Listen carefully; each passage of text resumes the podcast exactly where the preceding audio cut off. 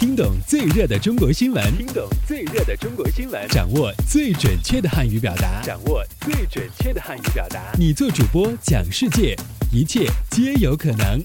每天五分钟，就在 Linguemate 慢速汉语。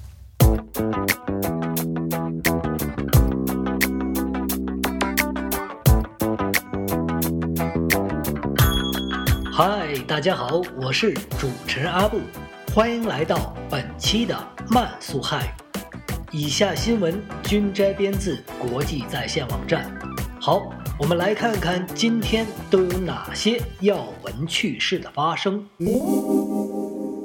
我们首先来看看今天的一句话新闻：售价不足千元的小米新手机红米，十九日首次登陆香港接受网购，限量一万部，仅在三十六秒便售罄，米粉扫货之快。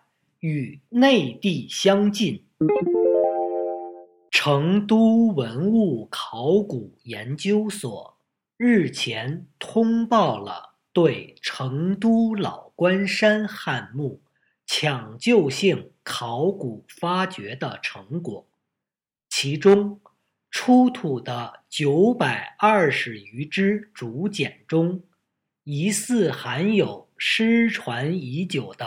扁鹊派医书，堪称重要发现。截至十二月十五日，中国石油长庆油田苏里格气田今年天然气产量突破二百亿立方米，刷新了中国天然气产量的。最高峰值，标志着中国首次建成年产二百亿立方米的大气田。好，我们接下来关注一下今天的财经聚焦。随着四 G 牌照的正式发放，在三 G 时代郁闷许久的。中国移动终于迎来了打一场翻身仗的绝佳机会。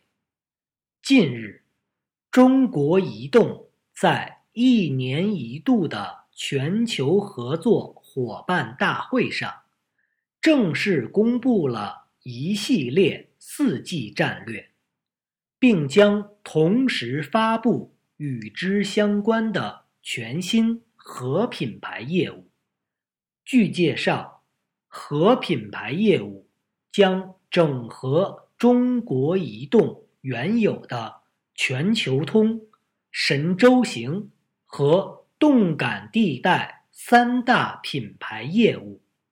未来，中国移动的所有资费套餐都将在这一品牌业务下经营。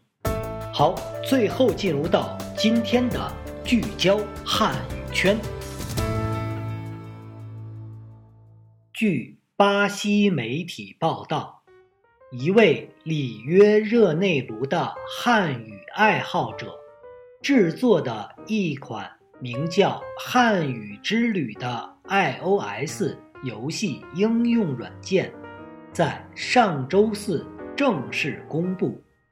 这款游戏类似于角色扮演类型游戏，整个游戏的叙事过程中穿插着不同的课程教学，这些课程的选择取决于你在游戏过程中做出的决定。